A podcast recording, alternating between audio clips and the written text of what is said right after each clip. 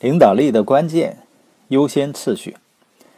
最近在参加一次会议时，我听到与会者说，世界上有两件事是最难让人们做到的，那就是让他们按照事情的轻重缓急来思考和行动。他接着说，这也就是所谓的专业人士和业余人士之间的区别吧。而我同样认为，这也是区分一个领导者。和跟随者之间的分别，因为讲究实效的人懂得如何得到他们想要的，哲学家懂得他们应该要什么，而领袖们懂得如何得到他们应该得到的。成功被定义为实现一个有价值的目标的过程。这一定义告诉我们，优先次序的原则和朝既定目标前进的能力。是一个领导者成功的基础。实际上，我认为这正是领导力的关键。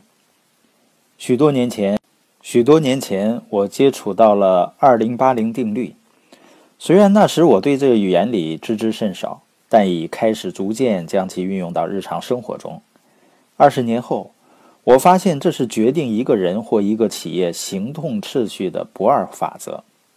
二零八零定律是：如果你把你的时间、精力、资金、人力集中在最重要的百分之二十的事情上，这百分之二十将会给你带来百分之八十的生产力。就是一个人或一个企业把时间、精力、资金和人力都集中到最重要的事情上，结果是四倍的回报。反之，如果一个人把时间、精力、资金和人力集中到最无关紧要的事情上，回报会非常小。具体案例：百分之二十的时间产生百分之八十的成效，百分之二十的客户占据了我们百分之八十的时间，百分之二十的产品带来百分之八十的效益，百分之二十的书籍涵盖了百分之八十的内容。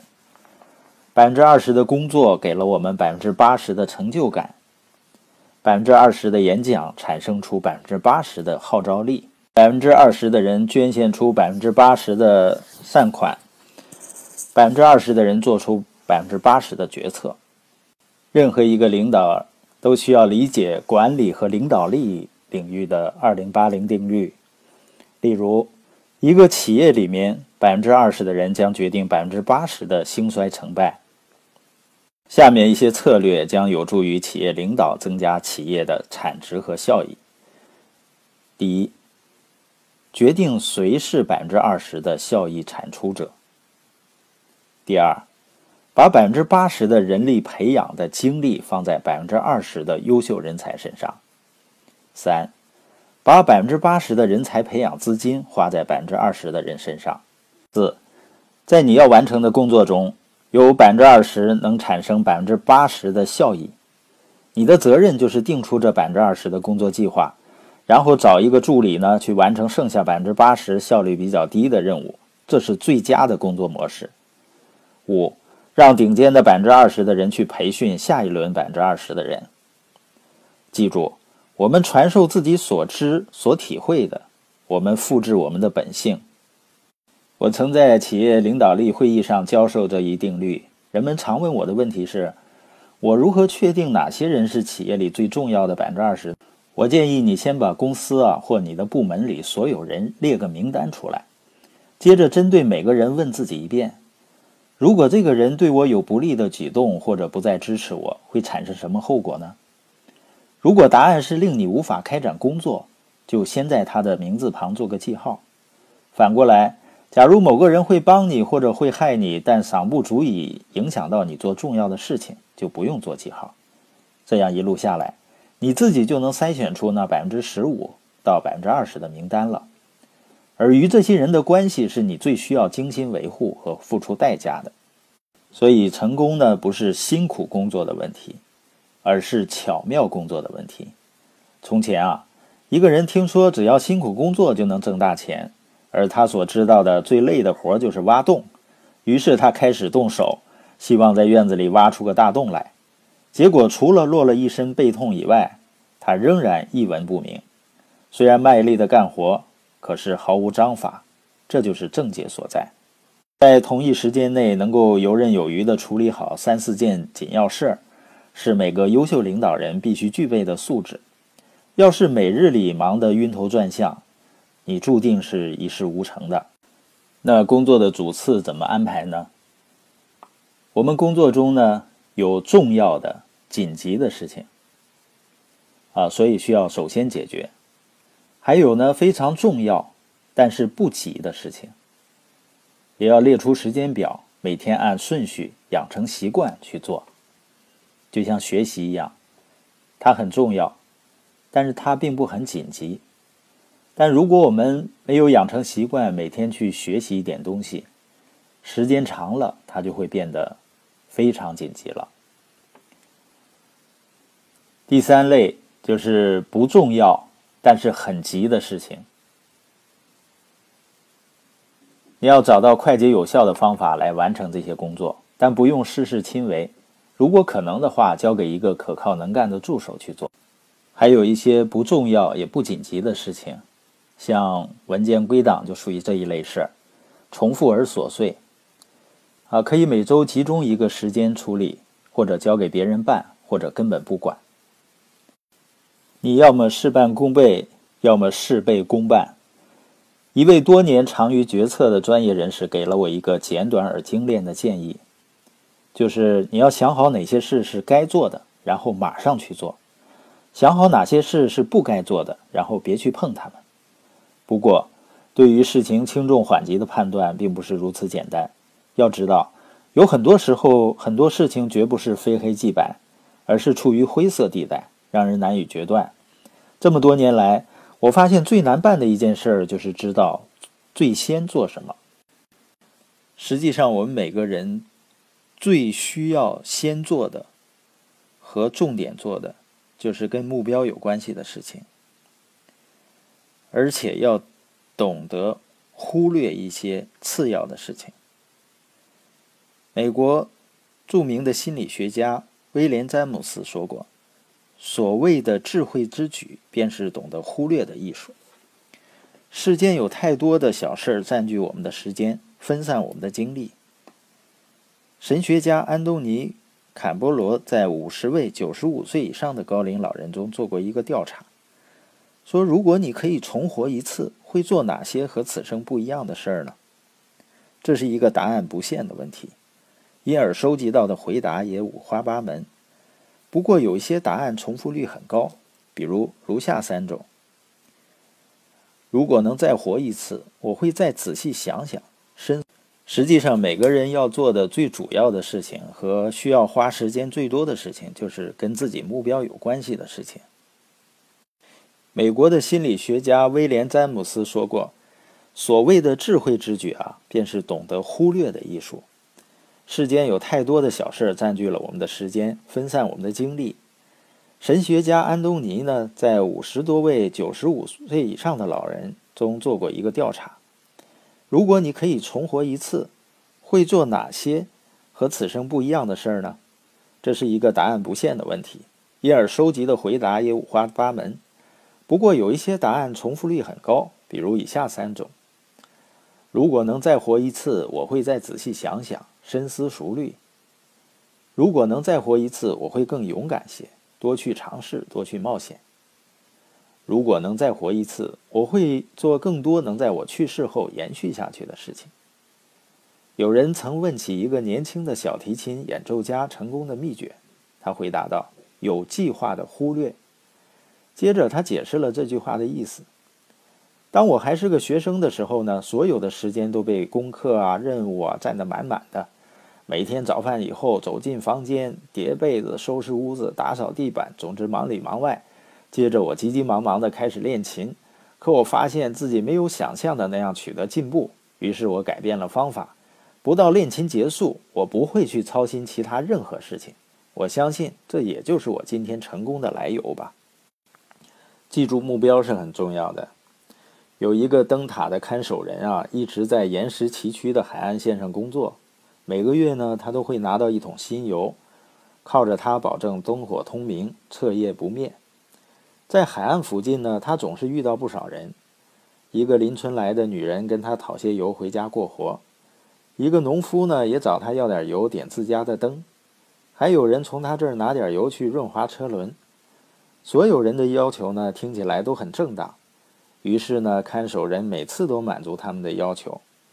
到了月底呢，他才发现油桶已经见底了，灯塔于是也熄了。那天晚上，好些船也因此触礁沉没。一些人丧命在漆黑的海上。当局来调查时呢，这个看守人非常悔恨，恳求得到宽恕。但当局的回答是：给你那些油的目的只有一个，是为了让灯塔的灯亮着。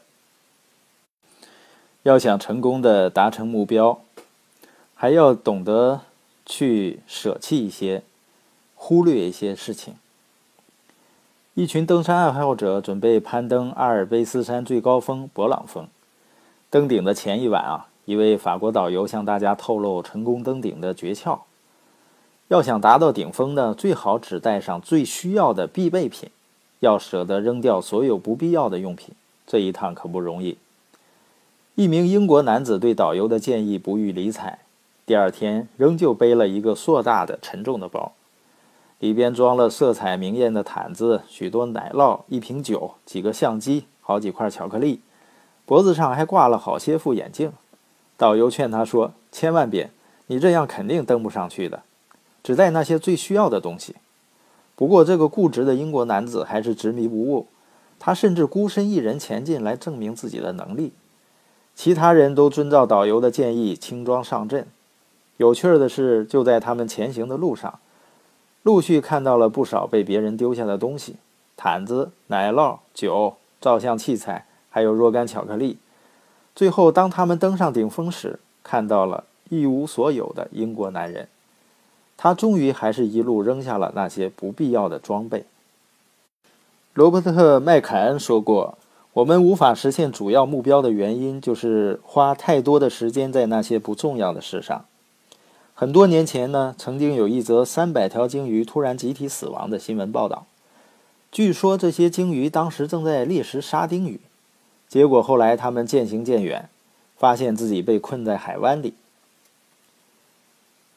布劳恩评论说：“是小鱼将海洋巨霸诱导到死神那里，鲸鱼因为追逐毫不起眼的小目标而丧命，将巨大的能量消耗在意义不大的目标上。”人类同样如此，常常是一些零星琐碎的小事令我们失足跌倒。一个悲剧性的例子就是美国东方航空的一架喷气式客机在佛罗里达州的大沼泽国家公园失事的案例。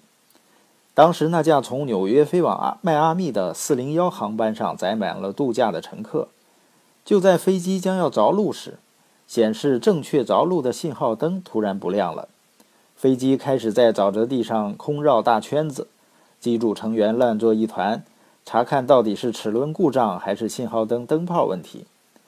机械师打算拆下灯泡，可他却死活拆不下来。于是，其他的机组成员都过来帮忙。在这种紧急时刻，谁也没发现飞机离地面越来越近，最后直接撞进了沼泽地，造成数十人死亡。一组享受高薪待遇、经验丰富的飞行员。就这样为一个价值七十五美分的灯泡酿成机毁人亡的惨剧。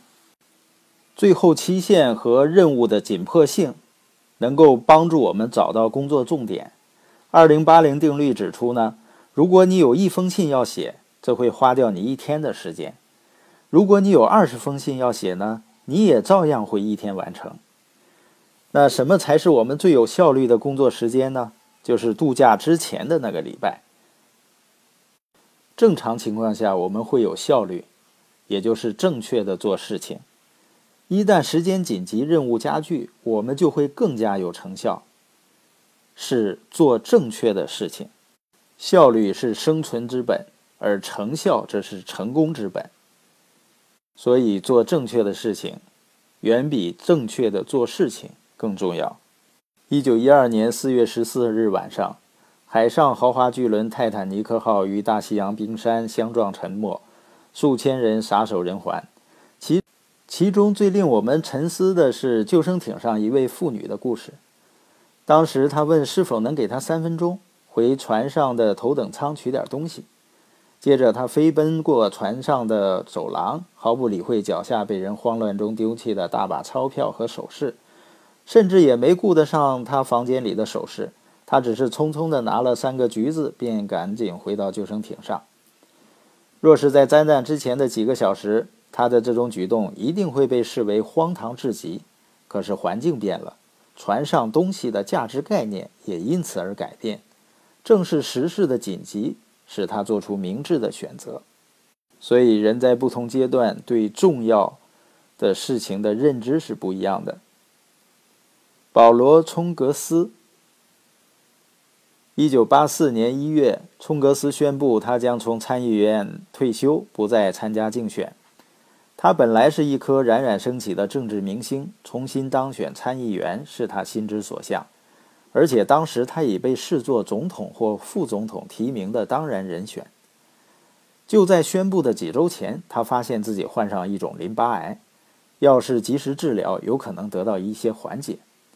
实际上，这种病并不会对他的生理能力或寿命带来很大的负面影响。